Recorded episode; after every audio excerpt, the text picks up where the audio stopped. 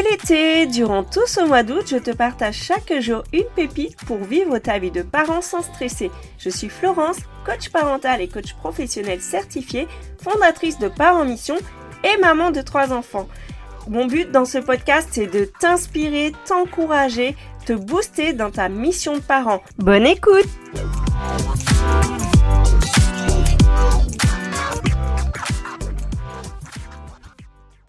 J'entends de plus en plus de parents à qui des professionnels ont dit Votre enfant est un tyran.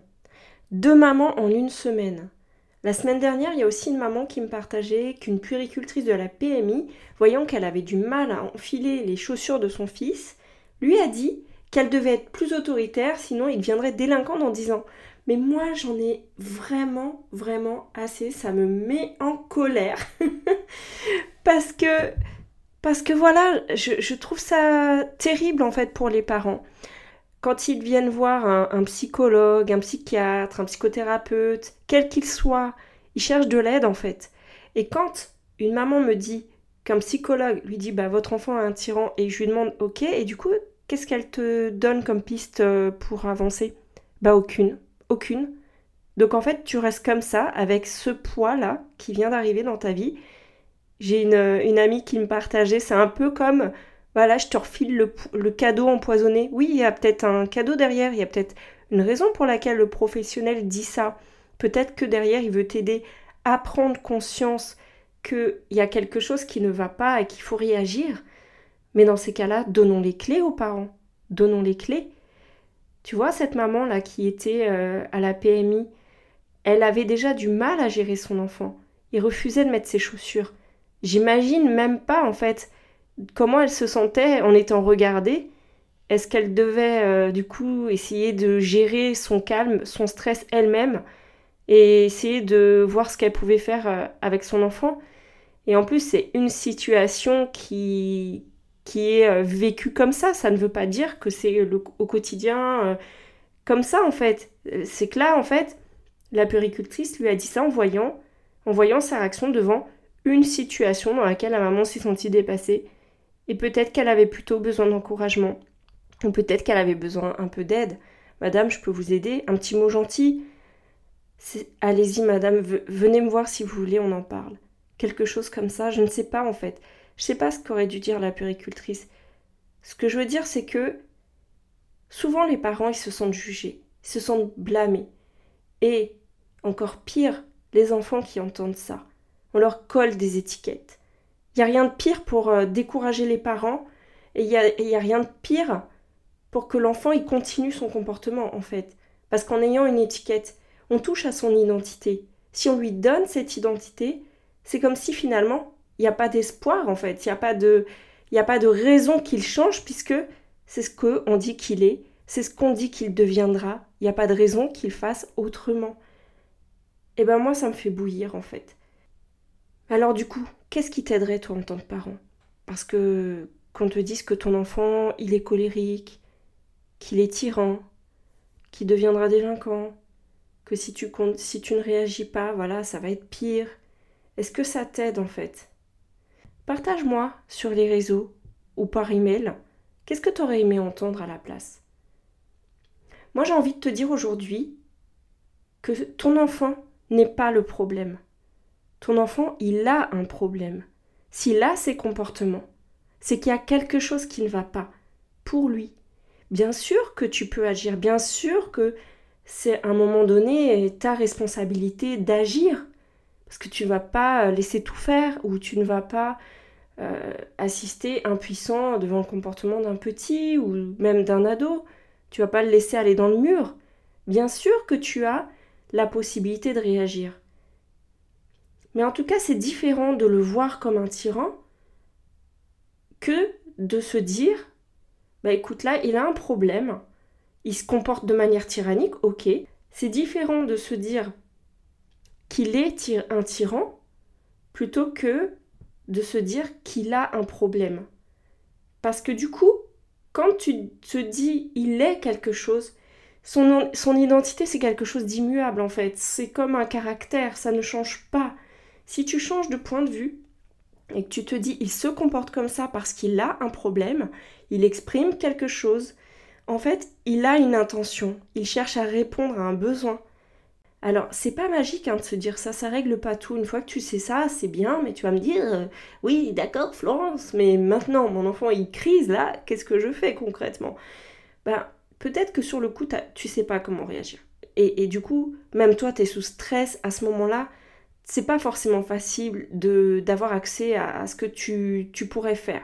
Donc déjà, tu le sais, je t'en ai déjà parlé, essaye de voir si tu as déjà rencontré cette situation, Qu'est-ce que tu feras la prochaine fois Essaye d'y réfléchir en dehors de la situation. Et demande-toi, quelle est l'intention derrière son comportement? Est-ce qu'il cherche euh, à t'embêter? Ben moi, je pense pas. En fait, je pense qu'il cherche à répondre à un besoin.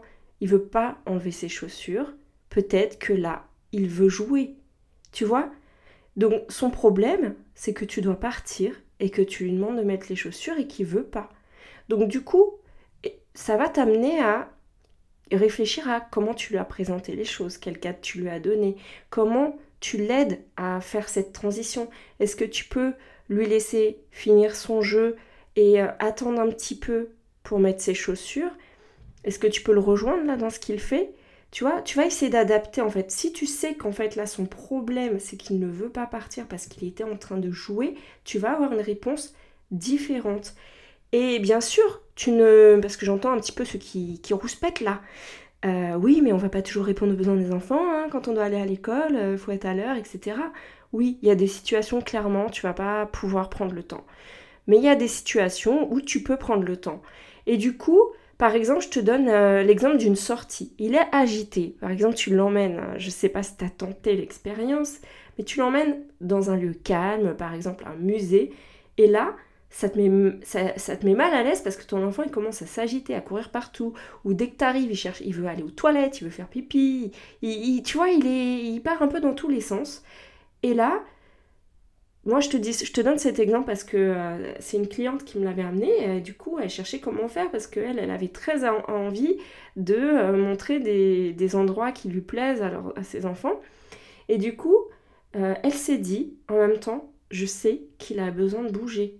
Et ce jour-là, franchement, on n'était pas sorti de la journée. Et là, je l'ai emmené au musée et c'était compliqué finalement. En fait, ils, avaient, avec sa sœur, ils se chamaillaient, ils avaient envie de, de faire autre chose. Et bah du coup, est-ce qu'elle va renoncer à faire des sorties? Non, simplement elle connaît le besoin. Donc ce qu'elle, a identifié, c'est plusieurs options. Soit elle va choisir un autre type de sortie pour les jours où elle n'a pas eu l'occasion de, de sortir.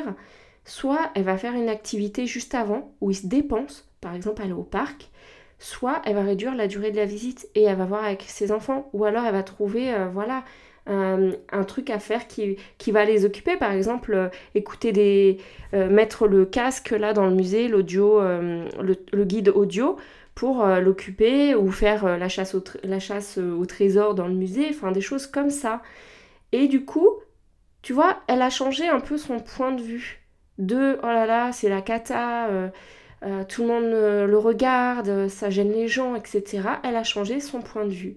Pareil, si euh, tu vas au restaurant, moi je sais qu'avec euh, mon premier enfant c'était compliqué pendant longtemps. Alors oui, je sais que tout ne doit pas tourner autour des enfants. Il y en a qui sont pour, il faut les emmener partout, etc. Mais en fait, moi je passais pas un bon moment. Donc je sais que si ça l'embêtait, plutôt que de le forcer, euh, soit je maintenant, soit je, je, avec ma petite dernière, soit je propose un resto où un endroit pour les enfants, soit je trouve un jeu pour elle ou des crayons, des feuilles. Je vais penser à emmener des choses. Et si c'est trop compliqué, je vais sortir pour qu'elle bouge. Maintenant, je vais plus euh, me coltiner euh, les regards des, des, autres, les remarques insupportables. Parce que quand ton enfant il bouge et qu'il s'agite, c'est pas forcément contre toi. Il y a toujours une intention derrière. Et ça, c'est ce que tu dois retenir de cet épisode. Il y a toujours une intention. Derrière chaque comportement, il y a une intention positive.